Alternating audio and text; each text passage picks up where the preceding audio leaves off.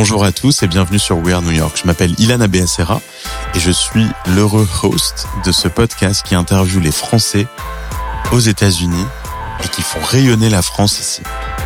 Alors, je suis aujourd'hui co-founder et CEO d'une startup qui s'appelle Dots, qui évolue dans le monde de la productivité.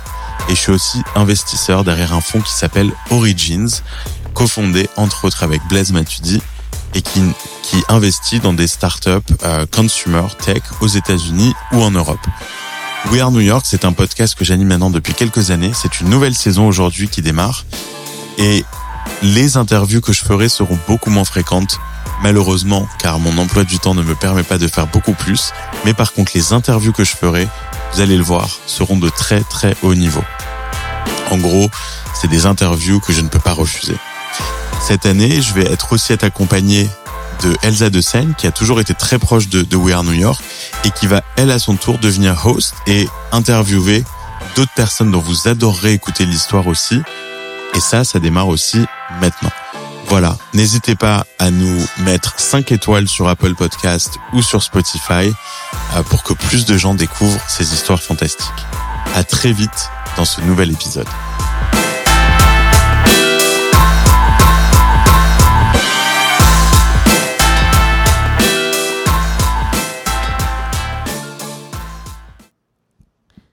Bonjour à toutes et à tous.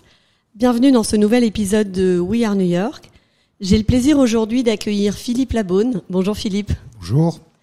Philippe est un entrepreneur, un collectionneur, un, un financier. Il va nous raconter euh, 25 années passées dans le monde terrible de la finance, qui euh, vient de connaître euh, un succès fulgurant qui n'est que le début, en seulement 13 mois, avec l'ouverture d'une galerie, la galerie éponyme Philippe Labonne Galerie, euh, qui se spécialise dans la bande dessinée, la bande dessinée aux États-Unis. Philippe, raconte-nous en quelques mots euh, qui es-tu, Philippe Labonne? Qu'est-ce qui t'a amené aux États-Unis et quelle est cette passion que tu partages euh, avec euh, la France, les États-Unis et le monde en général? Oui, bah, merci. Euh, D'où je viens? Je viens d'une petite ville euh, de la Drôme, je viens de Valence. Euh, J'ai eu euh, la chance de grandir dans, cette région qui est absolument magnifique. J'ai eu une enfance un petit peu difficile avec beaucoup de quelques malheurs et j'ai pu étudier, j'ai étudié à Lyon pendant quelques années et j'ai eu la chance à travers mon université de venir aux États-Unis quand j'avais 20 ans pour 18 mois. Euh, de fil en aiguille, je ne me suis jamais dit je resterai aux États-Unis, jamais. De fil en aiguille, après 18 mois et, mon diplôme, j'ai pu travailler un, un autre 18 mois avec un visa étudiant. Après ces 18 mois, j'ai voulu retourner à l'université. J'ai eu, malheureusement, ma mère a quatre enfants, était veuve très jeune, donc euh, ne pouvait pas payer pour mes études. J'ai eu la chance d'avoir pu avoir un, scholarship, un- une assistante, une assistance. Euh, j'ai été ce qu'on appelle TA, ce qui veut dire teacher assistant, assistante professeur, ce que j'ai fait pendant deux ans et demi euh, à l'université, où j'ai fait mon MBA euh, en finance et en marketing. Euh, qui est ce qui m'a permis et ce qui m'a ouvert euh, la voie vers euh, le- les services bancaires, euh, la gestion de fortune. J'ai travaillé quelques années pour euh, la Société Générale. Petit point ensuite- commun entre nous deux. voilà. Personne n'est parfait. Mais euh, la Société Générale est une très belle expérience. J'ai, j'ai, j'étais, je suis américain. J'ai, enfin, j'ai, la chance d'avoir. Je suis devenu américain. J'ai et euh, j'ai pu travailler pour une petite, toute petite firme où on était cinq, qui était euh, gestionnaire de fortune. Euh, grâce au travail de mes, de, de mes partenaires et au mien, euh, la boîte est passée de, en une douzaine, quinzaine d'années, de 50 millions en management à presque 5 milliards. Oui. Hein, voilà. Ce Un- qui est, Un, un- un- un petit succès fulgurant, encore un. Voilà, ça, mais ça, non, mais c'est quand- c'était quand même beaucoup, beaucoup de travail. J'ai adoré mon métier pendant des années. Euh, c'est vrai que c'était un métier assez rébarbati- rébarbatif. Je travaillais dans la salle des marchés, j'étais en charge de la salle. Euh, au bout d'un moment, il y avait plus grand chose qui arrivait que je n'avais pas déjà vu. Et ça, ça a commencé à m'ennuyer. Là, je parle, c'était 2013-2014. La boîte marchait bien, mais je, je commençais à m'ennuyer. 2015, j'ai pris quelques mois sabbatiques Euh, et je me suis rendu compte que, oh mon Dieu, c'est terrible. Je, je, ne rien faire, mais il n'y a rien de pire au monde. Et ça, ça c'est quelque chose que je dis à mes trois enfants, et je leur dis tout le temps, travailler est vraiment un privilège. Et sérieusement, c'est un privilège. Se réaliser dans quelque chose, que ce soit travailler, quand je dis travailler, avoir une passion, avoir quelque chose qu'on aime faire, est un privilège. Et, et ce privilège que je que j'ai eu, au bout d'un moment, ben il a perdu de sa de sa dorure. Ça devenait vraiment euh, du 7-5 euh, tous les jours, et plus rien ne me surprenait, et plus rien ne m'excitait. Et voilà, et, même, mais j'ai eu la chance d'être, j'étais partenaire depuis déjà une quinzaine d'années quand ça a commencé à arriver. Même les autres partenaires le sentaient. Et euh, il me trouvait triste. Je trouvais que j'avais pas le humph que j'avais euh, que j'avais avant. Et je devenais méchant. Vraiment, je commençais à chercher des, euh, la bagarre juste pour pour l'excitement. Pour l'excitement, mais c'est terrible de vivre. On peut pas vivre comme ça.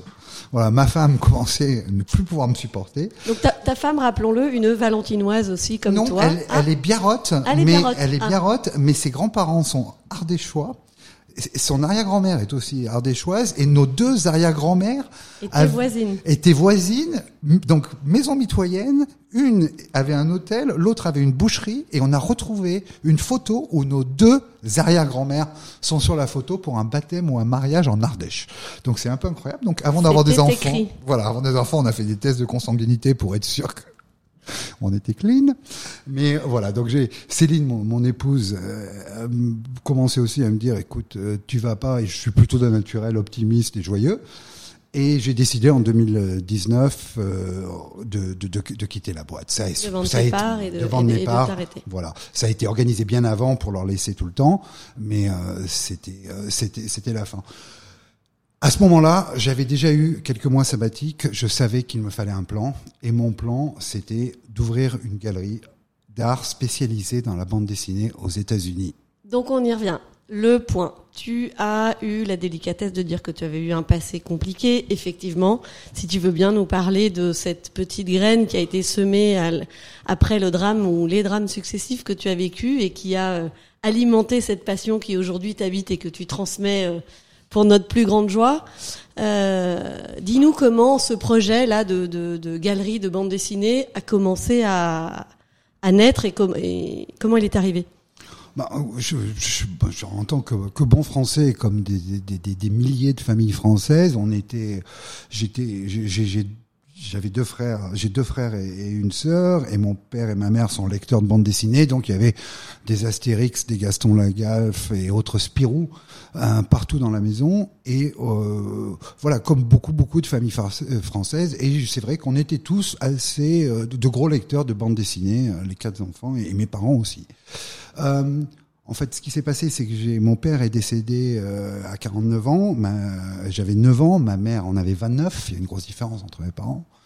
Euh, et mon père a été malade quelques quelques mois, il avait un cancer, et je me suis rendu compte à l'époque, vu que j'étais le petit dernier, euh, on me mettait beaucoup dans ma chambre, on me voyait dans ma chambre parce qu'il y avait des choses qu'il fallait pas entendre, des choses qu'il fallait pas voir, on me protégeait, et je savais très bien, qu'à 29 ans, ça c'est très bien que, que ton père quelqu'un de proche, quand ça va pas, tu le sais. Hein.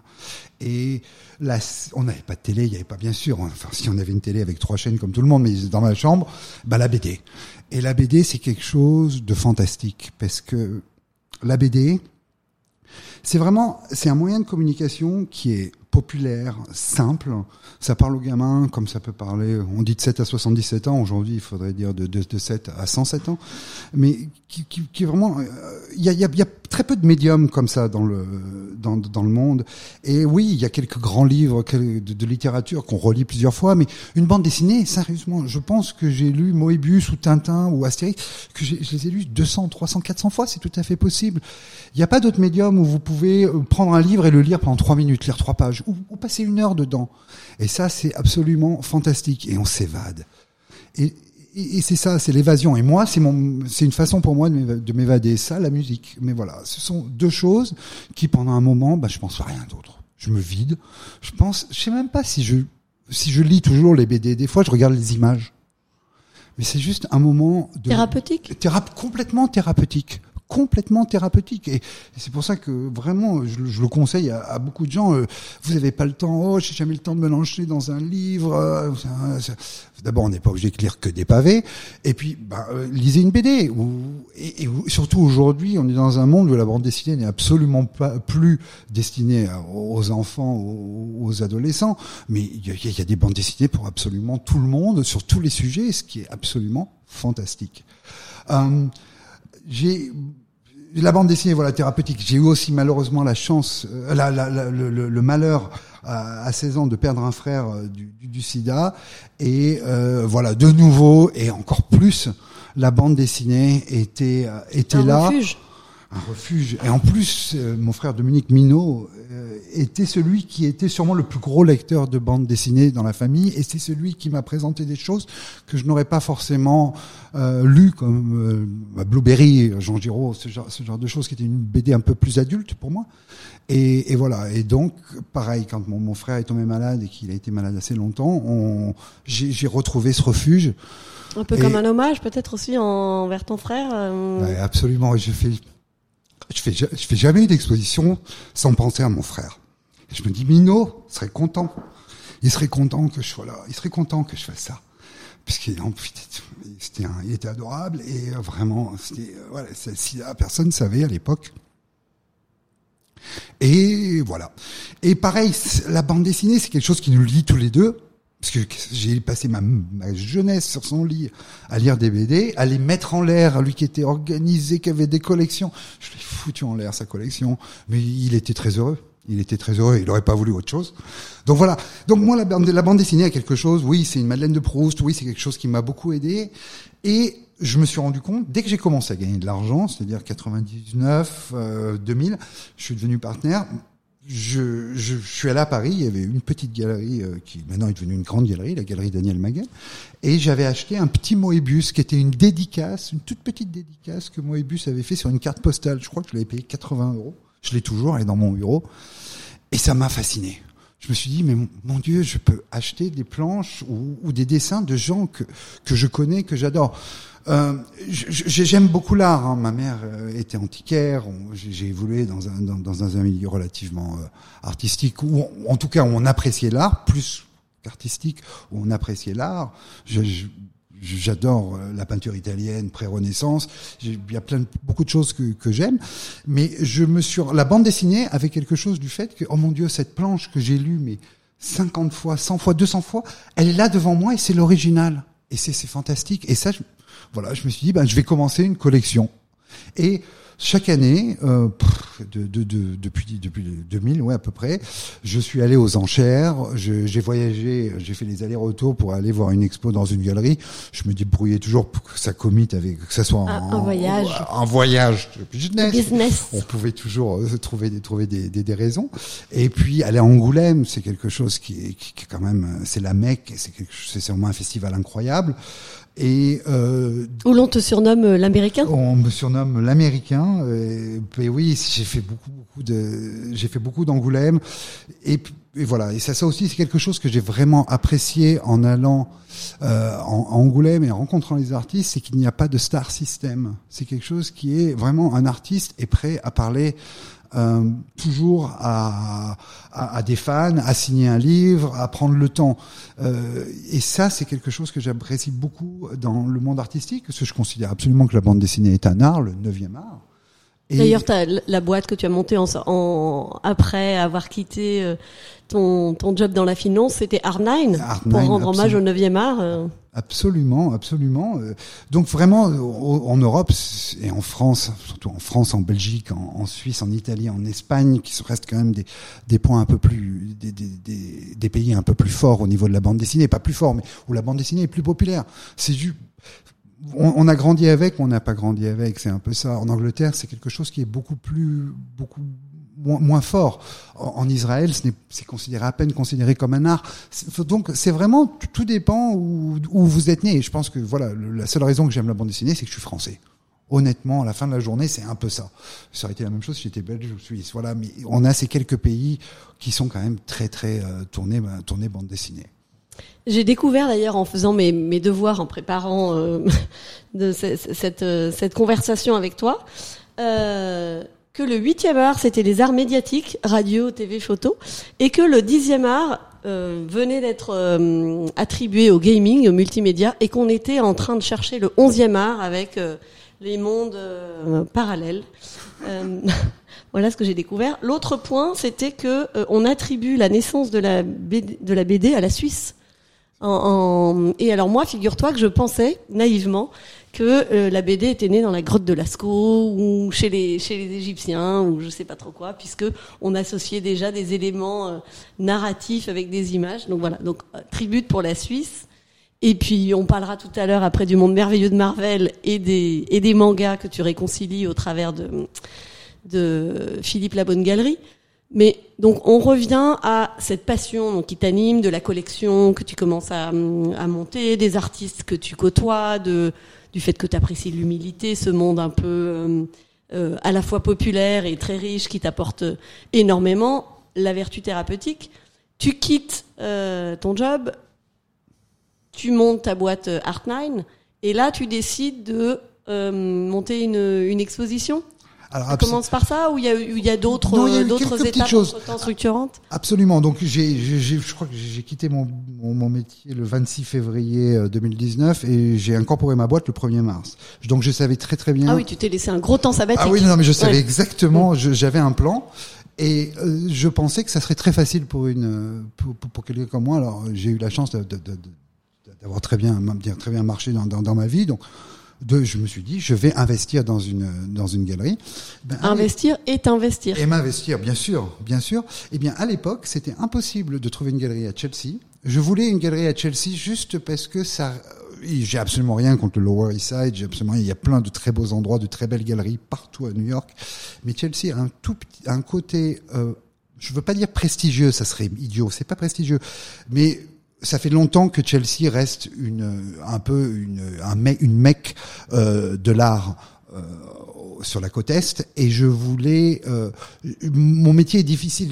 J'introduis quelque chose qui qui je pense n'a jamais vraiment été fait aux États-Unis de présenter des des des, des, planches et, des, illustrations originales.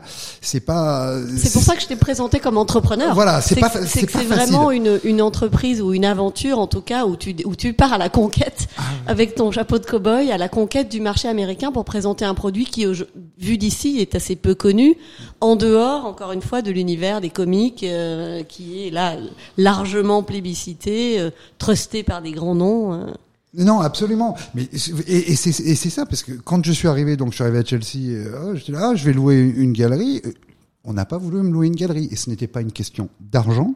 C'est juste une question de. Ils comprenaient pas que vous allez vendre des comic books. Je dis non, non, j'explose, j'expose des planches euh, originales, j'expose des illustrations. Euh, les, les price points, les, les, les prix sont à la hauteur de d'autres galeries qui sont. Mais ils pouvaient pas passer le fait que c'était de la bande dessinée.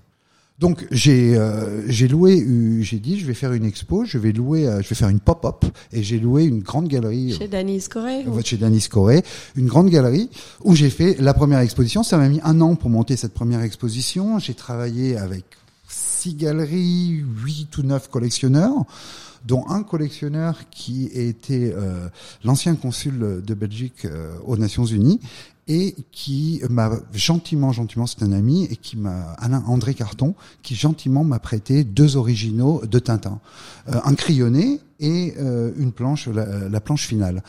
Euh, ce qui est incroyable, d'abord parce que c'est super d'avoir le brouillon et la planche, parce qu'il y a- il y a une histoire entre les deux qui est absolument incroyable. Et ce qui était fou, c'est que ça n'avait jamais Tintin, il n'y avait jamais eu une, non, une planche originale de Tintin qui avait été présentée aux États-Unis. Donc c'était un peu mon claim to fame. mon- Ouh, ben voilà, ça, ça, ça, ça en fait partie. Et sur ma tombe, je préfère qu'on dise, ouh, il était bon. Je préférais qu'on dise, il a amené euh, deux Tintins euh, aux États-Unis. Tintin, Tintin en Amérique. Tintin en Amérique le premier, plutôt qu'il était bon en finance. voilà. Et, et mais Bon, vraiment. rassure-nous, t'as encore de belles années oui, devant toi, non. euh, en bon sportif, musicien, tout- tout- tout- toutes ces bonnes choses qui te maintiennent en bonne santé. Merci, merci, je fume trop. Mais euh, non, non. Mais ce qui est et, ça, ça c'était vraiment, c'était absolument génial d'avoir ces deux pièces. Et, surtout, je me suis rendu compte que ben tous ces contacts que j'avais fait pendant des années. euh, en, en tant que collectionneur, en tant qu'acheteur, ben on m'a on m'a un peu rendu l'appareil, on m'a dit oui, on va travailler avec toi et on a pu exposer, je crois qu'il y avait 51 artistes Euh, et donc une vraie histoire, un, un, un vrai, euh, une vraie histoire de la bande dessinée depuis euh, 1950 jusqu'à jusqu'à nos jours. Ensuite, ça c'était en février 2020. Je sais pas si vous vous rappelez, mais février 2020. Un bon sens du timing. Ouais, et pas pas très bon timing. L'expo s'est extrêmement bien passée. Première semaine super. Deuxième semaine, les gens commençaient à plus faire la bise. Et troisième semaine, il y avait des masques et c'était un peu la panique. Il a fallu que je ferme la galerie deux jours avant la, la, le, tra- le 14 mars. Euh, voilà. Euh, et j'ai malheureusement les pièces n'ont pas pu repartir. Elles ont été coincées en les deux Tintins et tout ça ont été coincées euh, à JFK parce qu'elles ne sont jamais parties à cause de la pandémie. Et là aussi, les gens qui ont collaboré avec moi ont été super et ont tous accepté ça. Euh, L'assurance, l'assurance, la compagnie d'assurance avec qui je travaillais a étendu mon assurance gratuitement. Mais qui fait ça? Mais c'était un moment où circonstances exceptionnelles. voilà, circonstances exceptionnelles et ça, et voilà.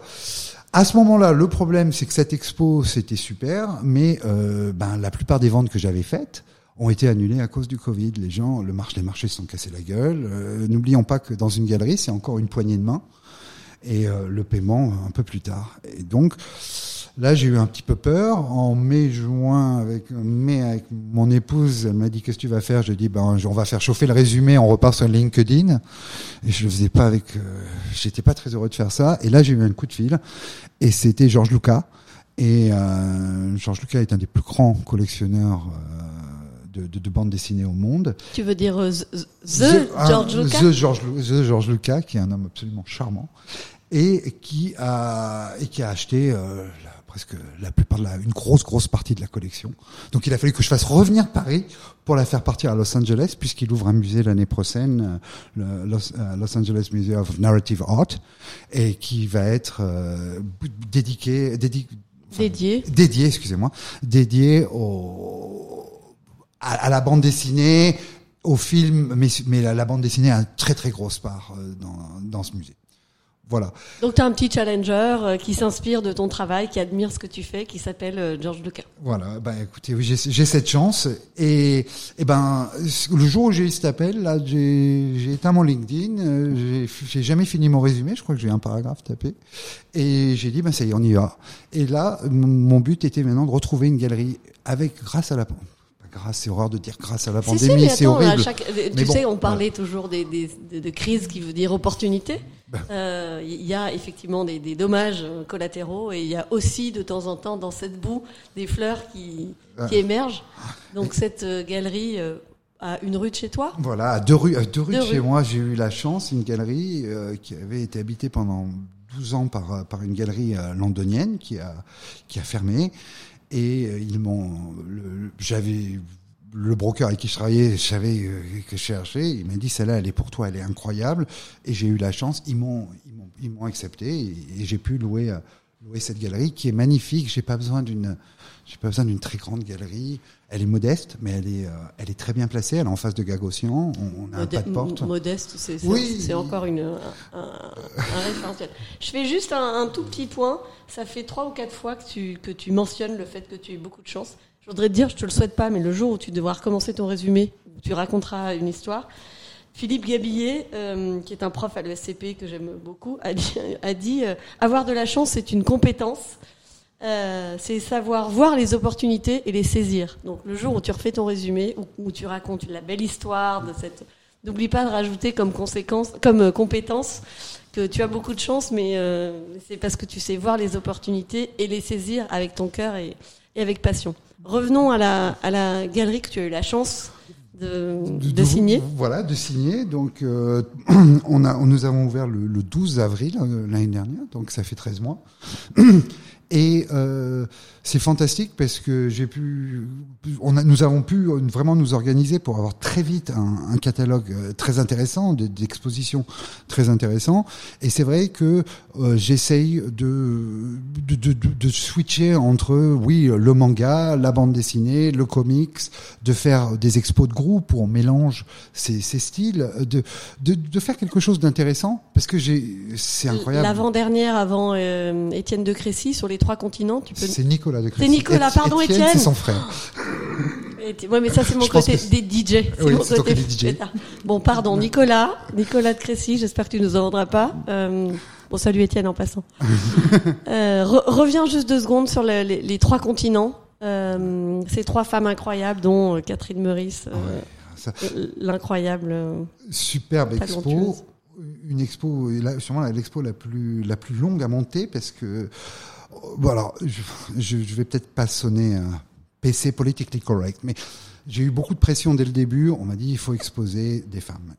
Je suis complètement d'accord. J'ai été élevé par, par une mère une grand-mère. J'ai absolument aucun problème avec ça. La seule chose, c'est que la bande dessinée reste encore dominée par les hommes. Et c'est juste, ça change, ça change très vite, mais je crois qu'on a encore 85% de, de créateurs sont, sont, sont des hommes. Avant, les femmes travaillaient presque à l'inverse, les femmes étaient coloristes. Je crois que c'était 80% des coloristes étaient des femmes. Le, le- le- métier de coloriste existe toujours, et je crois qu'il est absolument encore dominé par par la gente féminine. Je pense que les femmes ont une, une une vision de la couleur, une sensibilité à la couleur que beaucoup d'hommes n'ont pas. Ça, c'est mon. Voilà, ne, ne m'en tenez pas rigueur, c'est ce que je pense et je, c'est tout. Mais euh, euh, je voulais pas juste euh, faire une expo. euh, Bon, on va, on va en tirer, on va tirer une, une, une de ces artistes juste pour cocher une case. Et, et ça, c'était pas possible. J'ai collaboré avec un, un ami journaliste à Actua BD qui s'appelle Laurent Mélikian, qui est un des grands hein, journalistes français de la bande dessinée. qui était présent Ah, le- qui, le- absolument. depuis le début. Depuis euh, le début. Ah oui, un académicien, il connaît, il connaît la BD mondiale comme personne, et euh, vraiment un, homme de grande qualité. Et, il a dit, ben, on- si on montait une expo internationale euh, avec avec trois femmes euh, de plusieurs continents, donc on a créé cette, cette exposition trois continents, trois continents, Routou Modan euh, d'Israël, Catherine Meurice de France et Elisabeth Colomba des États-Unis. Euh, ce qui était très très sympa avec cette exposition, c'est qu'on a laissé les femmes se parler un peu entre elles pour être sûr que je voulais avant avant l'exposition pour qu'elles se montrent un petit peu les planches qu'on allait envoyer, les dessins qu'on allait envoyer et il y a eu une très très bonne cohésion. Ça a été vraiment euh, fantastique et je veux pas dire que c'était euh, c'est, elles qui ont été les curators, mais elles ont beaucoup beaucoup participé et m'ont beaucoup aidé. Et c'est un plaisir, c'était vraiment un plaisir de travailler euh, avec Catherine, Elisabeth et Routou. Euh, ça a fait une exposition absolument canon. Euh, on a eu, on a eu, on a eu la chance d'avoir euh, les services culturels israéliens qui étaient sur le coup, bien sûr les services culturels français qui qui ont été là. On a eu beaucoup, on a eu une très très belle presse et oui, voilà. Et ça c'est ça c'est- ce sont des expositions. Ça c'est une exposition intéressante. Ça c'est une exposition très intéressante et ça c'est c'était incroyable parce que les dessins se mariaient très bien. Se très bien. Est-ce que tu as conscience dans cette euh, œuvre que tu portes, qui est plus grande que toi, qui dépasse maintenant New York, puisque tu as des projets d'ouverture euh, en Floride, euh, partout un peu plus ailleurs dans le monde, peut-être des contacts avec George Lucas ou d'autres expositions. Est-ce que tu as conscience de porter haut et fort les couleurs de l'Europe, mais en même temps de créer des ponts avec euh, nos amis américains, avec les Marvel et autres, avec le- les mangas. Regarde, tu es l'artisan de ce de cette alchimie entre ces trois femmes. Avant, tu avais, tu avais mis en avant euh, Lorenzo Mattotti pour un- une exposition incroyable, un Italien avec euh, Françoise Mouly à ses côtés, Art Spiegelman. Tu crées, enfin, quand je parlais de succès fulgurant, c'était pas simplement euh, pour, c'est un fait. Tu as réussi à créer une audience internationale, non seulement composée de fans que nous sommes, puisqu'on est nombreux à, venir admirer ces œuvres, à les acheter, à les collectionner, mais également de personnalités du monde de, de l'illustration et, et bien plus au-delà, qui viennent et qui cautionnent ton travail. T'as conscience de, hum, en toute humilité, tu vas me, tu, tu es en train de rougir là, tu vas me dire non, mais euh, il y a quand même un travail très fort de mise en lumière de, ce, de ces artistes, mais au-delà de ça, de, de liens internationaux euh, Oui, non, non. culturels. Je, je, je pense. Bah, D'abord, je pense que euh, l'art narratif, voilà, donc euh, la bande, c'est une très belle façon d'appeler ça la bande dessinée. L'art l'art na- l'art narratif euh, est, est vraiment euh, bon, bah, quelque chose, un art mondial, mais qui est effectivement, comme tu le dis, un petit peu concentré aux États-Unis, en Europe et au, au Japon. Pour être, euh, pour être, voilà, je veux pas pareil. Il y a plusieurs personnes diront que c'est pas vrai. Je, Je donne un, un, Un un cadre, résumé ouais, très ouais. simple. Et c'est vrai que euh, je me suis rendu compte en travaillant, par exemple, c'était très difficile pour moi au début de, faire comprendre aux artistes américains que ce qu'on faisait, que des galeries comme moi, à Paris, il y en avait plusieurs, qu'il y en a plusieurs à Bruxelles, qu'il y en a, qu'il y en a à Milan, qu'il y en a à Barcelone, et, qu'aux États-Unis, ben, je suis un peu la seule. Et les, Américains, quand je parlais à des, des artistes américains, ils disent mais mais c'est des conventions, c'est quoi C'est vous voulez que je voulais on comprend pas, on vend sur internet. Et je leur dis non non, nous moi la façon dont, dont je pense que ça doit être présenté, c'est présenté correctement, encadré avec une histoire, d'où ça vient, le pourquoi, le comment de cette planche et que ça soit espacé, que ça soit pas les unes sur les autres, qu'on fasse ça comme on fait en Europe, où on les présente absolument correctement comme une une œuvre d'art. Et là de plus en plus, j'ai j'ai des grands, de très très grands artistes américains qui sont intéressés par ma galerie, euh, qui exposeront, qui n'exposeront pas, mais en tout cas qui sont prêts, à ouvrir le dialogue. Je pars, je peux pas donner les dates, mais je pars d'ici quelques semaines en, en France avec Frank Miller. Frank Miller est quand même le plus, un des plus grands, sinon le plus grand euh, comic artiste américain euh, vivant. Et euh, voilà, je fais, j'ai une collaboration avec lui euh, en France où nous allons faire des, des, des lithographes. Je veux pas trop trop en dire puisque On, on devra t'appeler Monsieur l'ambassadeur à Voilà. partir de ce moment-là. il faudra m'appeler Monsieur l'ambassadeur. Absolument, il faudra me vous voyez Bien toujours. sûr, Absolument. Non, non. Mais c'est c'est ça et voilà. Et ça c'est quelque chose. Ben Frank Miller s'est rendu compte qu'il y avait ce Français à New York qui faisait ça, qui montrait des choses, qui montrait Lorenzo Mattotti, qui montrait des, des artistes qu'il connaissait très bien En 13 mois. en 13 mois. Voilà, mais c'est être au bon, des fois être au bon endroit au bon moment et, et, puis croire dans ce qu'on fait. Je me pose jamais la question tous les matins en disant ouais, je sais que c'est dur, c'est dur des fois. Des fois, j'ai l'impression de ramer, des fois, j'ai l'impression de me répéter. On n'a rien sans rien. Et, et de toute façon, j'aime tellement ce que je fais que euh, j'ai il faut faire passer sa passion et la faire comprendre aux gens. Et et j'espère que, que que je le fais bien. Mais et c'est ça j'arrive à faire des à faire des passerelles. Ma première exposition n'était pas une exposition européenne. C'était une exposition c'était Akira c'est Katsuhiro Otomo un des plus grands un, des plus, plus grands artistes euh, de manga. Sinon le plus je veux pas dire le plus grand, mais un des plus grands. Et euh, c'est vrai que euh, j'ai eu aussi, je, je savais pas comment est-ce que le manga va marcher aux États-Unis. C'était une exposition incroyable. Je crois que pour l'ouverture, on a eu 350 personnes. Donc ce sont des, voilà, je, je, je crée des passerelles, mais parce que euh, mon premier manga, ben c'était Akira. Et pour moi, Akira a tout changé. Je savais pas qu'on pouvait euh, qu'on pouvait dessiner comme ça. Je pouvais pas qu'on qu'on pouvait faire des, des BD qui étaient tellement dystopiennes et dark, mais tellement intelligentes, tellement bien faites et qui vraiment ouvraient l'esprit. Euh, et donc j'essaye de, de, un petit peu de, de passer ce message à tout le monde en disant oui je suis européen oui moi je suis un je suis un Tintin Moebius euh, euh, Gaston euh, voilà euh, Franquin. Mais ce que je veux dire c'est que je, je- j'adore les comics américains j'adore beaucoup beaucoup de mangas je suis pas un spécialiste je suis un spécialiste vraiment du franco-belge c'est vrai mais je connais très bien l'américain. Et je peux je peux faire communiquer tous ces mondes parce qu'à la fin de la journée, on dit, on dit, on, tout ce qu'on fait, c'est on raconte des histoires. Voilà. C'est tout. Merci, monsieur l'ambassadeur. J'ai une autre question à propos de justement de cette. Pour revenir juste à, la BD. Pour toi, ça vient d'où le fait que ce soit aussi fort thérapeutique et que euh, c'est quoi les, les- les ressorts derrière tout ça, cette passion en fait qui t'amène au-delà du fait des très des très belles illustrations? Comment ça te Qu'est-ce que ça te fait? Et le fait que tu le partages avec ne rougis pas, beaucoup de succès et que euh, on soit nombreux à suivre et à découvrir euh, ce, qui t'anime, parce que la, la- la meilleure définition pour toi, c'est que tu es un passionné. Mais cette passion-là, elle vient d'où? C'est une bonne question. Alors bon, d'abord oui, je viens d'une famille française où j'ai nagé dans la bande dessinée dès mon plus jeune âge. Mais j'ai commencé à lire des bandes dessinées, ben pas à lire, j'ai commencé à regarder les images. Mais et ça, c'est quelque chose qui est vraiment propre à la bande dessinée où un gamin de trois, mais un gamin de trois ans peut lire un Martine ou, un, ou une petite un petit, une petite BD euh, simplement illustrée sans même et comprendre l'histoire. Ça, c'est logique. Très franchement, elle m'a dit, t'as jamais lu les bandes dessinées à l'envers? J'ai toujours lu les bandes dessinées dans le bon âge, dans le, dans le bon ordre. Je regardais les images et ça me et ça me parlait. Et je crois que, ben, que fondamentalement l'homme Euh, bah, tu parlais des, des, des, des, des grottes de Lascaux, tu parlais, oui, des hiéroglyphes, de tout ça.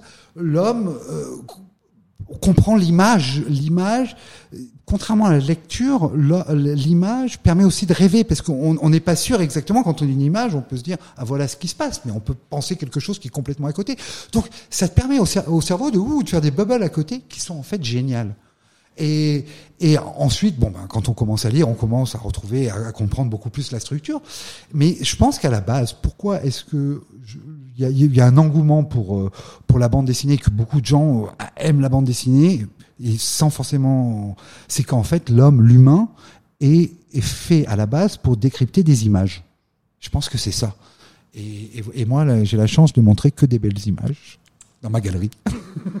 Deuxième point, tu as parlé de ton de l'émoi de ta première euh, œuvre de Mobius puisque tu l'as tu l'avais acheté, donc elle t'appartient. C'est un format papier, un, lien euh, direct avec l'auteur puisqu'il a dessiné avec sa mimine, il a peut-être transpiré dessus. Il a euh, aujourd'hui dans la partie collection, on voit l'essor de des sorts rares ou, des, ou des, de la dématérialisation qui est suivie par la blockchain, le Web 3.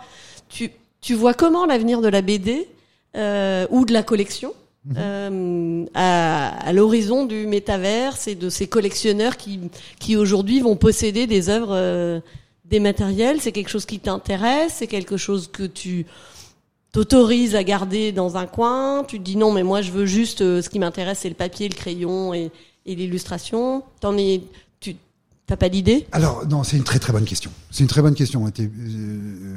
Euh, Elsa, t'es pas la première à, me la poser. Bon, d'abord, je pense qu'il faut il faut jamais euh, dire non. Faut jamais. Il y, y, a que les imbéciles qui changent pas d'avis, ok? Donc il faut garder une, une ouverture d'esprit par rapport à ça. Je pense que de toute façon, la bande dessinée euh, de plus en plus est créée sur tablette. C'était ça, la virtu... finalement, les dessins, l'industrialisation, enfin, même si ça reste manuel, c'est un outil euh, digital qui colorise, qui absolument. Donc il faut il faut absolument respecter ça parce que je pense que de plus en plus que ce soit à travers de NFT ou un, un autre un autre médium, il va y avoir de l'art digital et on va pas et, et je pense qu'il y a une génération euh, qui arrive qui, qui, qui aime ça et, et je pense que bientôt on va pouvoir projeter des choses sur nos sur nos murs et que nos murs vont avoir un écran intégré et que des choses ça va être donc ça va être ça va être super. Euh, je reste quelque part. Bon, d'abord, j'ai grandi dans un magasin antiquité, donc je reste très proche du papier. J'aime beaucoup, j'aime beaucoup l'encre. Je suis un grand fan de l'encre noire euh, et de l'encre de Chine. Et, et, et j'ai encore la chance d'avoir beaucoup d'artistes qui savent produire encore à l'encre et euh, qui après par contre ne font que leur euh, que leur couleur en digital. C'est vrai que la couleur ça prend ça coûte cher, ça prend beaucoup de temps si, ça doit être fait manuellement. Et ça déjà c'est aussi c'est un peu entre les deux. Mais je ne veux absolument pas les gens qui disent oh les, les NFT ne marcheront pas, c'est comme les gens qui disent les cryptos ne marcheront pas, c'est comme les gens voilà ou l'internet, voilà, il faut jamais dire non. C'est deux univers qui vont se compléter avec euh, un, le papier qui restera le lien direct de du corps et, euh, et, la dématérialisation. Euh. Oh, absolument. Et je pense qu'il y, y, y a, des, de plus en plus, surtout euh, vers, vers, vers, mes jeunes collectionneurs, nous avons pour la première fois, justement, lors de l'exposition Trois Continents, euh, Meurice, Modane, Colomba, nous avons présenté trois NFT d'Elisabeth Colomba, puisque Elisabeth Colomba avait créé des œuvres sur papier juste pour l'exposition. Elle avait refait sa couverture, elle avait fait des splash pages, et mais euh, elle avait. Pardon pour moi, pour moi c'est quoi splash page? Oh splash page, splash page c'est dans, une bande dessinée. Euh, quand tu as donc une bande dessinée, c'est ce sont des petites cases qui racontent une histoire. Une splash page, c'est quand il y a une une page qui représente un moment fort de, euh, de, de, la bande dessinée. Le classique, c'est on a marché sur la lune quand la lune, quand la, la, la fusée est atterrie et qui sortent, euh, voilà. Et ça c'est ça c'est une splash page. J'aimerais beaucoup la voir, mais je l'ai pas. Mais elle est magnifique. Mais voilà, ça c'est ce qu'on appelle une splash page. Et donc pour euh, pour cette exposition, on avait fait des des NFT et je pense que ça ça a été d'abord, ça m'a permis de mieux de mieux apprendre sur la blockchain. Je, suis un investisseur de crypto, je, connais bien la finance, je, comprends le système, mais le NFT était un peu un peu nouveau pour moi. Ça a été relativement facile facile à faire. L'artiste a bien joué le jeu. L'artiste a un impact sur la façon dont ça va être présenté. Donc c'est pas simplement on prend une jolie image, on avait animé l'image, c'est l'artiste qui avait décidé. La façon dont on avait euh, vraiment euh, dessiné la vignette était vraiment particulière, c'est l'artiste qui a dessiné. Et on, a pu la, et la mettre sur la blockchain, c'était très facile. Et beaucoup de clients, j'ai dit c'est payable en Ethereum, ils ont ils disaient il y a aucun problème. Il n'y a aucun problème, j'ai une wallet Ethereum. Aujourd'hui, c'est une modalité. Ça devient beaucoup plus une modalité. Alors c'est vrai que peut-être une, une, clientèle un peu, je veux pas dire vieillissante, une, clientèle un peu plus âgée avait, oh, c'était un concept un peu plus compliqué. Est-ce qu'on a la télé? Qu'est-ce qu'on, qu'est-ce qu'on a? Voilà, Oui, il, y a quelques réticences peut-être liées au, euh, au manque de, de de, de technique, enfin de, de connaissance de l'univers. Mais il y a plein, plein d'avantages à avoir un, un, NFT, parce que les artistes, nous on avait mis une ligne de code qui faisait que l'artiste, du moment que cette pièce va être vendue, revendue, revendue, revendue, elle continuera à toucher, continuera à, à, toucher des royalties là-dessus, ce qui est complètement normal. De la même façon, on a, on, a une ligne de code qui dit attention, cette œuvre ne peut pas être utilisée pour des, fins, commerciaux. Vous n'allez pas le mettre sur une, une boîte de moutarde, une bouteille de moutarde, c'est pas possible. Donc il y a, y a plein, c'est très intéressant. C'est très intéressant. Là, je pense qu'en ce moment, c'est dans son infancy, que ça part dans tous les sens, que c'est le Wild West, mais je pense que ça va très rapidement réguler, petit se réguler, surtout en ce moment, les marchés qui se cassent la gueule. Donc, tout va commencer à reprendre un peu plus de, enfin, ça va être un peu plus euh, cadré. Et je pense qu'il y a absolument un futur, mais bien sûr qu'il y a un futur. Puisqu'on parlait de virtualité et de hum, physique, je, pour avoir eu moi aussi la chance doit être une compétence de participer à des, à des expositions que tu mettais en scène. Je suis persuadée qu'une des qualités qui fait ton succès, c'est ta capacité à savoir rassembler et à créer du lien euh, autour des artistes, mais non seulement euh, dans leur partie artistique, mais avec un vrai côté. Et ça, je pense que c'est aussi du, du un, un, hommage que l'on peut rendre à, à Céline, ton épouse, qui elle excelle dans l'art de recevoir avec des produits hautement gastronomiques que sont notamment la truffe qu'elle qu'elle importe aux États-Unis. Euh, T'as appris où à recevoir comme ça, à mêler les genres chez toi, qui est un appartement euh, musée euh, euh, tu as euh, un, un, tableau avec un dessin de Liberator. Euh, c'est un triptyque. Un triptyque non, c'est pas un triptyque en fait. C'est un ce qu'on appelle un neuf, un, six mains. Donc c'est c'était fait pendant une émission qui a, qui a disparu en France et où, il y avait trois trois artistes ou deux, entre deux et trois artistes qui ensemble créaient une, une œuvre et, et, rigolaient, fumaient des cigarettes, buvaient autour et, et on, on, regardait Franquin avec Moebius avec la co-création dans les la co-création. Euh. Et c'était un jeu, on leur donnait un thème, où et c'était, et, j'ai eu la chance de, de encore la chance, dis donc, quelle chance. Je crois qu'il en a, il en reste que trois au monde parce que tout ont été brûlés lorsque les studios le l'émission qui s'appelait Tac Tac était filmée. Et euh, j'en, je crois qu'il y en a deux ou trois qui ont été sauvés. Je sais pas où sont les deux autres, mais j'ai eu la chance d'avoir celui avec Moebius, Liberatore et Bolan. Donc euh, un artiste italien, un artiste anglais et un artiste français, Moebius, qui je dois dire mon héros Puisque, où est-ce que tu as appris, euh, où est-ce que vous avez appris avec Céline à aussi bien euh, créer du lien entre l'ensemble de vos invités, les artistes. Effectivement, tu l'as dit, l'univers le, de la BD est très accessible. Euh, quand on va dans une galerie euh, chez Philippe Labonne, on a la chance de pouvoir parler très simplement avec Catherine Meurice, avec euh, Art Spiegelman, avec Lorenzo Mattotti et son épouse, Guarnido, il y a sa pas famille. Longtemps, oui. Voilà. Tu, tu, arrives à mettre toutes ces mm, personnalités ou grands artistes en confiance? Tu l'as appris où Comment ça se fait Comment tu arrives à, à être aussi fluide euh, dans tes relations avec des Américains, avec des Européens, avec des comment ça marche? Bon, alors d'abord, je pense que ça fait ça fait 33 ans ou 34 ans que j'habite euh, aux États-Unis. Donc c'est vrai que j'ai j'ai un petit côté quand même très j'ai un gros côté américain. C'est quoi le code Le code, c'est que j'ai pas. Il faut. Je pense que bah, c'est comme un peu la façon dont, dont, dont, je vis ma vie et ce que je dis à mes enfants. Tu sais pas ce dont tu es capable jusqu'à ce que tu essayes de le faire. C'est absolument. Attends, tu peux répéter, on va ouais. les noter. Vous écoutez bien. Personne ne sait ce dont il est capable jusqu'à ce qu'il essaye. Point barre. On sait jamais. On, bah là, je pense pas que Usain Bolt, quand il était gamin, il, il, il, il pensait qu'il allait battre tous les euh, tous les records, mais il a essayé, il a essayé, il allait de plus en plus vite. Et voilà. Et c'est pareil pour tout le monde, tout le monde, tout le monde. Et ce qui veut pas dire qu'au milieu, on se prend pas des grosses claques. Ça fait partie du jeu. Ce qu'il faut, c'est pas se laisser abattre. Parce que sinon, ben, C'est attendre le coup de fil de Georges Lucas. Voilà, il faut, il faut toujours être optimiste. Et puis surtout, quand on a un sale coup, ben, on continue, on avance. Et puis, et puis voilà, on passe 24 heures difficiles et on, voilà, ça, la vie, le business, c'est pas à toi que je vais l'apprendre. Le business est fait de up and down. Mais si on focus que les downs, ben on, on, on perd tout, quoi. C'est fini. Oui, on peut. Moi aussi, je peux regarder. Oh mon Dieu, des, des échecs. On n'en parle pas de mes échecs. Là, on parle que de mes succès. Mais c'est vrai. On, les, les échecs, c'est aussi une grosse partie de la de, de, de, la réussite. Avoir- enfin, la plupart des gens que je connais se sont pris des claques, pas possible. La plupart des gens successful que je connais se sont pris des claques pas possibles. C'est, ça fait partie du jeu, et, et c'est, pour ça que c'est drôle, et c'est pour ça que c'est intéressant, et c'est pour ça que, que, que c'est fascinant. Mais je le répète encore une fois, personne ne sait ce dont il est capable tant qu'il n'a pas essayé. Ça, c'est fondamental. Bon, et alors à nos Américains, là, comment t'arrives à te les mettre dans la poche euh, doucement. Les Américains, les, les Japonais, les- l'ensemble qui ne sont pas des... des...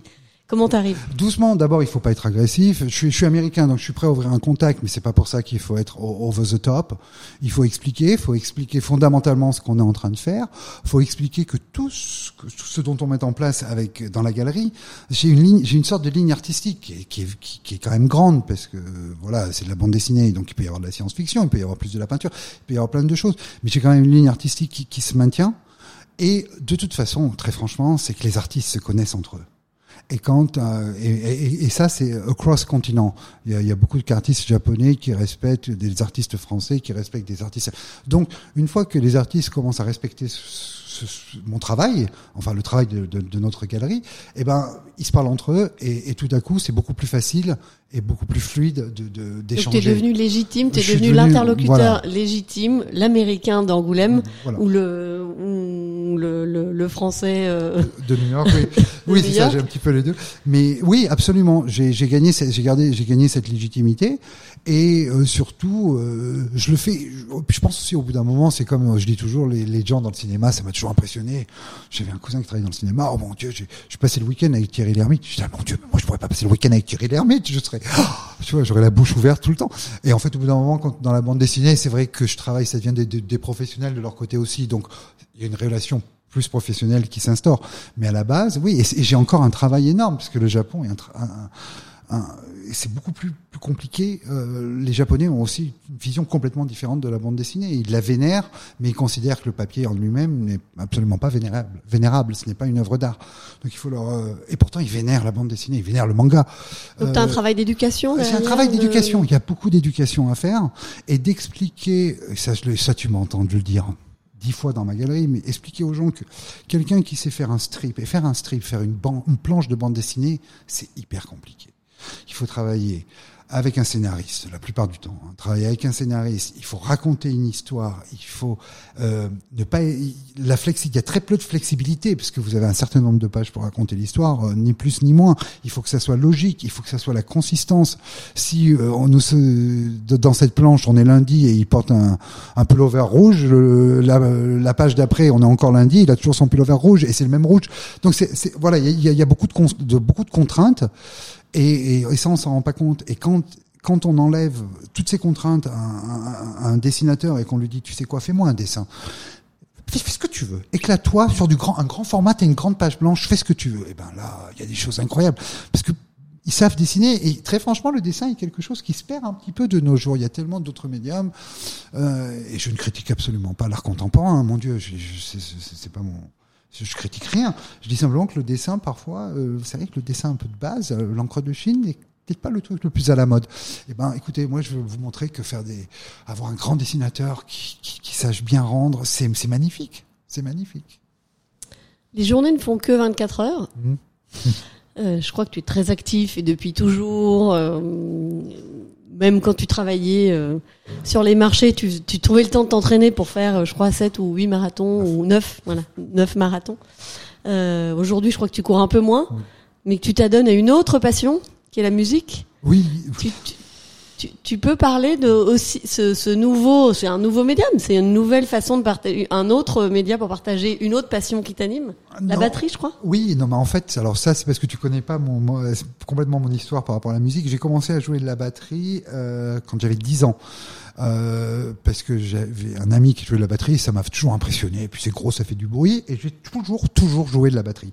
Et quand je suis arrivé aux États-Unis et quand j'étais à l'université, tout s'est bien passé pendant les 18 mois, mais après, j'ai travaillé euh, pendant 18 mois pour une compagnie aérienne et j'habitais tout seul. D'un coup, j'étais plus sur le campus, j'étais euh, dans un petit, petit studio euh, sur 10e rue entre 1 et A, entre Première Avenue Ah oui. et Avenue A, Mmh. qui était Qui très très chaud Mmh. en 92, que il y avait, c'était l'épidémie du crack, il y avait encore le, le, le sida, il y avait tout ça. C'était vraiment une période où New York était en, en pleine renaissance, mais c'était, voilà, c'était un peu chaud. Mais j'étais surtout très très seul. Et euh, j'avais pas le moral. Et un jour, j'ai appelé ma mère. Elle m'a dit "Mais euh, trouve un groupe de rock. T'as toujours joué euh, de la batterie dans des groupes de rock. Trouve un groupe de rock." Et donc à l'époque, il y avait le Village Voice. Et j'ai mis euh, une annonce et j'ai auditionné. Et j'ai joué donc de 1993, je crois, jusqu'à 2016. J'ai joué dans un groupe et je jouais religieusement une à deux fois par semaine. Et j'ai joué absolument dans tous les dans tous les bars de New York et New Jersey, puisqu'on avait un management, on avait un van. on- voilà, j'adore la batterie. Ça aussi, ça fait partie des choses. ben, quand on joue de la batterie, on pense à rien d'autre et c'est super. Et là, en ce moment, c'est vrai qu'on a remonté un groupe avec euh, Tu veux Des- nous parler des, mille, des, ah des M- MLC, MLC Midlife Crisis. On joue un groupe et on- nous allons faire un concert, je crois, euh, fin juin, absolument, euh, qui bénéficie à The Bovary Mission, donc c'est très très important. Et, et voilà, ça va être un concert très sympa. Voilà. Et la musique, oui, est très importante. Est-ce que tu vas allier ces deux passions? Tu vas les mener euh, de, de tu, tu vas les laisser chacune d'un côté? Est-ce que tu peux faire Chacune, des chacune d'un côté. Chacune d'un côté. tu cloisonnes? Ah oui, je cloisonne. Philippe, euh, pour une jeune personne euh, qui est animée d'une passion, quelle qu'elle soit, on parlait euh, en préparation du tricot, du du Macramé, on a parlé du macramé. du macramé. Euh, Aujourd'hui, qu'est-ce que qu'est-ce que tu lui dis à cette personne qui est en France, euh, au Japon, je sais pas où, qui a une qui a une passion, mais qui a peut-être euh, aujourd'hui qui sait pas par quelle boule prendre, qui doit euh, se dire ah oui mais lui il a eu de la chance, il a pu, euh, il a fait du, il a gagné de l'argent dans sa banque et donc maintenant c'est facile. Euh, tu redis quoi à, à, l'aune de tous ces de toute cette aventure D'abord, je leur dis c'est vrai, absolument. J'ai ce luxe aujourd'hui de pouvoir euh, investir dans, dans, dans un projet qui me qui me plaît. Et, euh, et j'ai ce luxe oui absolument. Je, je peux investir et je mange pas mes enfants mangent pas des pâtes à la maison pendant pendant les deux prochaines années. Oui c'est c'est un luxe. Ou Mais- des pâtes aux truffes alors mais euh, voilà. Mais ce que je veux dire mais du moment avoir une passion c'est fantastique et tout le monde a une passion. Et il y a des gens qui s'en rendent pas compte, ça peut être le mot croisé. Mais ce que je veux dire, c'est que si cette passion est, vraiment quelque chose qui est hyper important et que on est triste, que, enfin, je sais, c'est une question très difficile. Mais je pense qu'il faut savoir faire la part des choses et que faire un travail juste pour des questions alimentaires qui vous ruinent la vie et la santé, excusez-moi, mais c'est débile. Moi, j'ai travaillé dans la finance, j'adorais la finance, j'ai adoré ce que j'ai fait pendant des années, des années. On parle 15, 18, 18, 20 ans où j'ai vraiment adoré ça. parce que tu trouvais un sens, parce que tu avais l'impression de contribuer, parce parce qu'on que on construisait, on construisait. C'est fantastique de monter une boîte, on embauchait. on- C'est fantastique, c'est une aventure incroyable. La finance, je suis, la finance en elle-même, c'est pas, même pas le produit qui m'intéresse. Qui, ce qui m'intéresse- je suis bon en maths et je comprends bien. Mais ce qui m'intéressait, c'était de monter justement une boîte et de faire collaborer, avoir, avoir des jeunes qui travaillent pour nous et qui en voulaient. Ça, c'est génial. Ça, c'est une passion. Mais voilà, ça, c'est une passion en elle-même. Mais euh, et j'ai cette chance d'avoir cette autre passion qui, quand il y en a une qui marchait plus, cette passion d'entreprendre ou de mettre des choses ensemble marchait plus, ben, j'avais une autre passion. mais c'est la même en fait. Mais c'est la même. C'est à la fin de la journée, c'est la même. C'est, je pense que il faut, il faut pas faire d'erreur, faut pas non plus tout plaquer pour dire oh mon Dieu demain, à partir de demain, euh, je dis au revoir à Goldman Sachs ou je sais pas qui et euh, je vais commencer à faire des, des, calcomanies. Pourquoi pas Mais ce que je veux dire, c'est que ça, ça se met, ça se met en Ça se place. construit. Ça se construit et ça se construit intelligemment. Et il faut laisser le temps au temps. Rien ne se fait, hein, ça se fait pas Ouais, tu parlais du, seul, du Saint Boyne qui n'a pas battu euh, son record du jour au lendemain comme ça. Il s'est entraîné, il, Il- il a transpiré. Il a transpiré. Et, et ce que je veux dire, c'est que c'est aussi quelque chose, avoir, c'est une régularité, c'est être, savoir être efficace, savoir faire ça tous les jours. Il n'y a pas, mon Dieu, La mon- discipline. Voilà, c'est une discipline. Moi, beaucoup de gens sont là, mon Dieu, ton métier, c'est fantastique, parce qu'ils me voient le jour du vernissage, je suis bien habillé, je présente, il y a un artiste connu avec moi, on présente, c'est magnifique. Mais à côté de ça, on, il y a trois jours avant, euh, j'étais en train de regarder, de, de, de chercher des cadres dans la poussière, ou de De trouver... faire rentrer un tableau qui de fait 11, faire- 11 mètres. Oh mon Dieu, oui, on euh, avait un tableau. On avait un tableau de, de, 4 mètres et demi une fois. Oui, c'était voilà. Je, je, je y a, y a toutes ces choses là, mais je le fais avec beaucoup beaucoup de discipline et cette discipline me permet d'avoir beaucoup de temps pour justement me concentrer sur les choses qui sont beaucoup plus importantes et qui me font vibrer, c'est-à-dire parler aux artistes, me concentrer sur l'œuvre, me concentrer sur l'art de la galerie, sur la direction que je veux qu'elle prenne. Mais ce qui m'aide, c'est la discipline que j'ai eue. Cette discipline, je l'ai acquis à travers la, finance. Et je pense que à tous les jeunes qui, qui, peuvent se poser une question.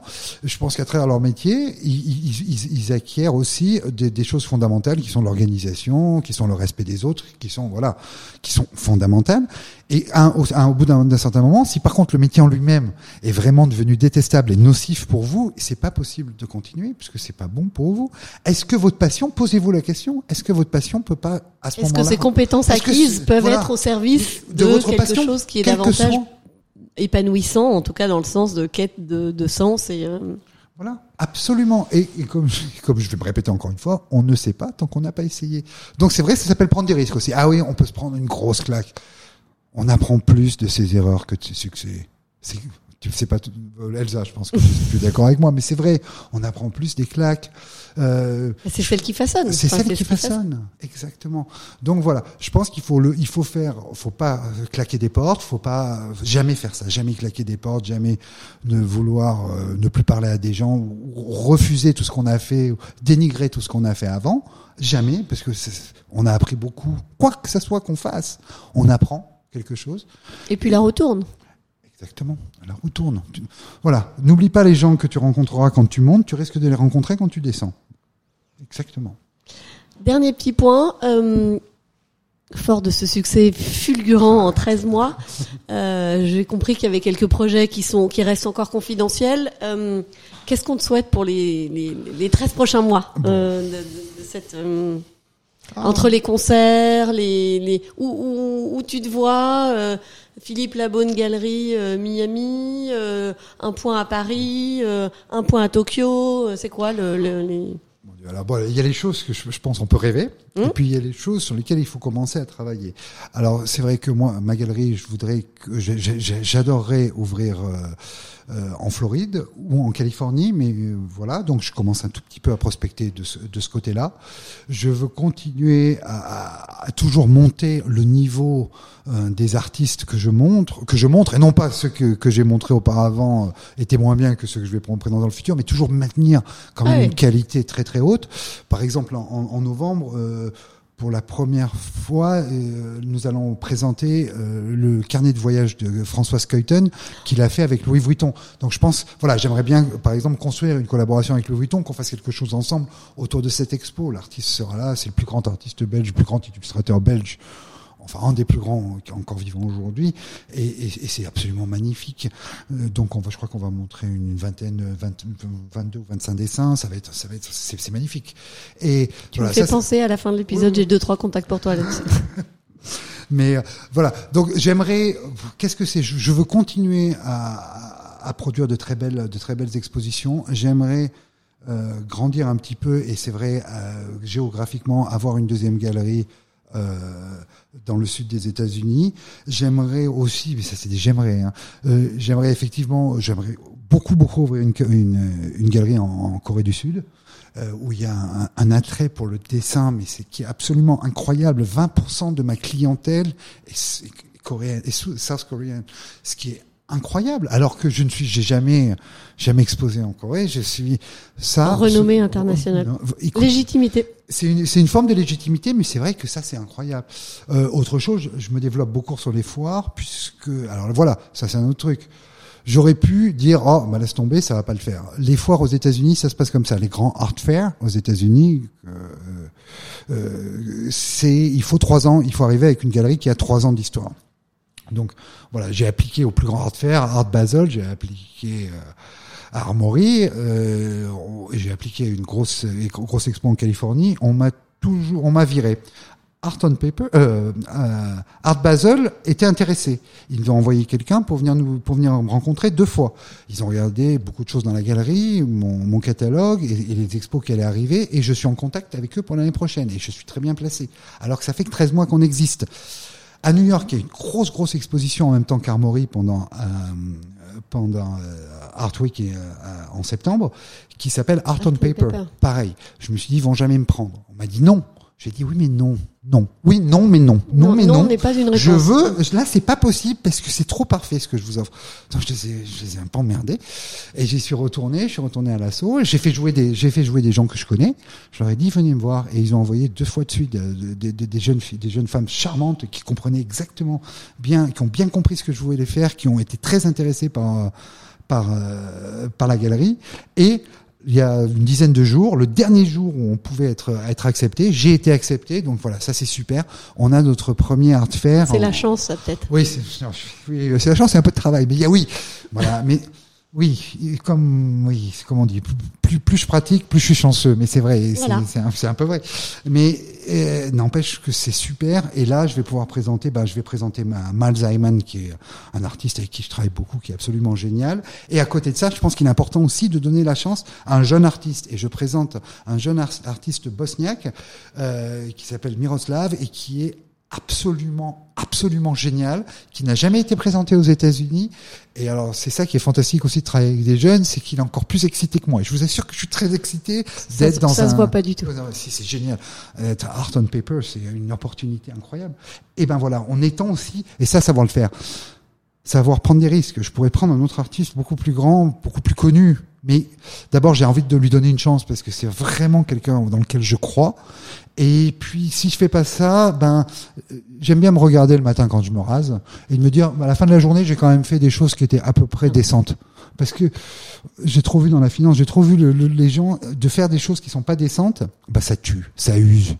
Ça Oui, use. une éthique. Voilà, une certaine éthique. Et c'est une éthique de vie, c'est une propreté de vie. Voilà. Donc j'espère, euh, je- je- voilà, je- on- j'espère que ça va être super. Mais en tout cas, je suis hyper content de pousser un artiste qui est un travailleur et qui fait des choses magnifiques. Dernier point, tu cherchais quelqu'un euh, pour t'assister. Oui. As-tu trouvé? Non, Lance- non, je- Lançons-nous un appel euh, oui, alors je, oui, je aux, jeunes Américains euh, ou au réseau. euh. Depuis la semaine dernière, effectivement, il me faut un peu plus de monde. Donc, euh, nous, nous- nous cherchons quelqu'un qui est bon euh, pour tout ce qui est euh, le côté média de la galerie, donc euh, côté social media de la social galerie. media, oui. Absolument. Euh, et quelqu'un de jeune, euh, motivé, et, et, et, ce qui et je vous assure que entende, c'est très sympathique de travailler dans ma galerie parce que on, voilà, on, on déchiffre, on, on, déch- on déchiffre, on parle pas des chiffres, on défriche, on défriche un, on- c'est le, le futur est inconnu, mais en tout cas on avance. Et, et c'est c'est une très belle galerie pour, pour laquelle travailler. Et je, et je suis très sympathique. Je ne peux que confirmer. Je suis certaine que nos auditeurs avec lesquels nous venons de passer euh, une heure pile euh, peuvent le confirmer. Philippe, je te remercie de tout mon cœur d'avoir partagé avec autant de l'humilité qui te caractérise, mais autant de passion, autant de discipline. euh, à cœur ouvert, on a senti un moment d'émotion qui m'a beaucoup touché aussi, qui a- et hum, je suis très heureuse que tu aies pu euh, partager à la fois cet hommage, à la fois euh, tous ces projets qui t'animent. Et je te souhaite un succès encore plus fulgurant to infinity and beyond, puisqu'on n'a pas le droit de parler anglais, mais que on fait ce qu'on veut. Allez. Bah écoute Elsa, merci, merci beaucoup de, de m'avoir accueilli et j'espère que les, les gens trouveront ça intéressant. C'était vraiment, c'était vraiment un très bon moment. Merci beaucoup. Merci à toi, Philippe. À bientôt. Bye bye.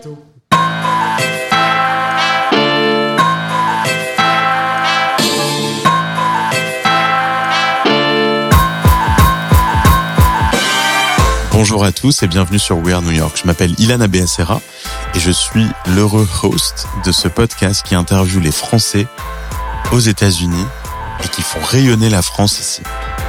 Alors, je suis aujourd'hui co-founder et CEO d'une startup qui s'appelle Dots, qui évolue dans le monde de la productivité, et je suis aussi investisseur derrière un fonds qui s'appelle Origins, cofondé entre autres avec Blaise Matudi et qui, qui investit dans des startups euh, consumer tech aux États-Unis ou en Europe. We Are New York, c'est un podcast que j'anime maintenant depuis quelques années. C'est une nouvelle saison aujourd'hui qui démarre et les interviews que je ferai seront beaucoup moins fréquentes, malheureusement, car mon emploi du temps ne me permet pas de faire beaucoup plus. Mais par contre, les interviews que je ferai, vous allez le voir, seront de très très haut niveau. En gros, c'est des interviews que je ne peux pas refuser. Cette année, je vais être aussi être accompagné de Elsa de Seine, qui a toujours été très proche de, de We Are New York et qui va, elle, à son tour, devenir host et interviewer d'autres personnes dont vous adorerez écouter l'histoire aussi. Et ça, ça démarre aussi maintenant. Voilà, n'hésitez pas à nous mettre 5 étoiles sur Apple Podcast ou sur Spotify euh, pour que plus de gens découvrent ces histoires fantastiques. À très vite dans ce nouvel épisode.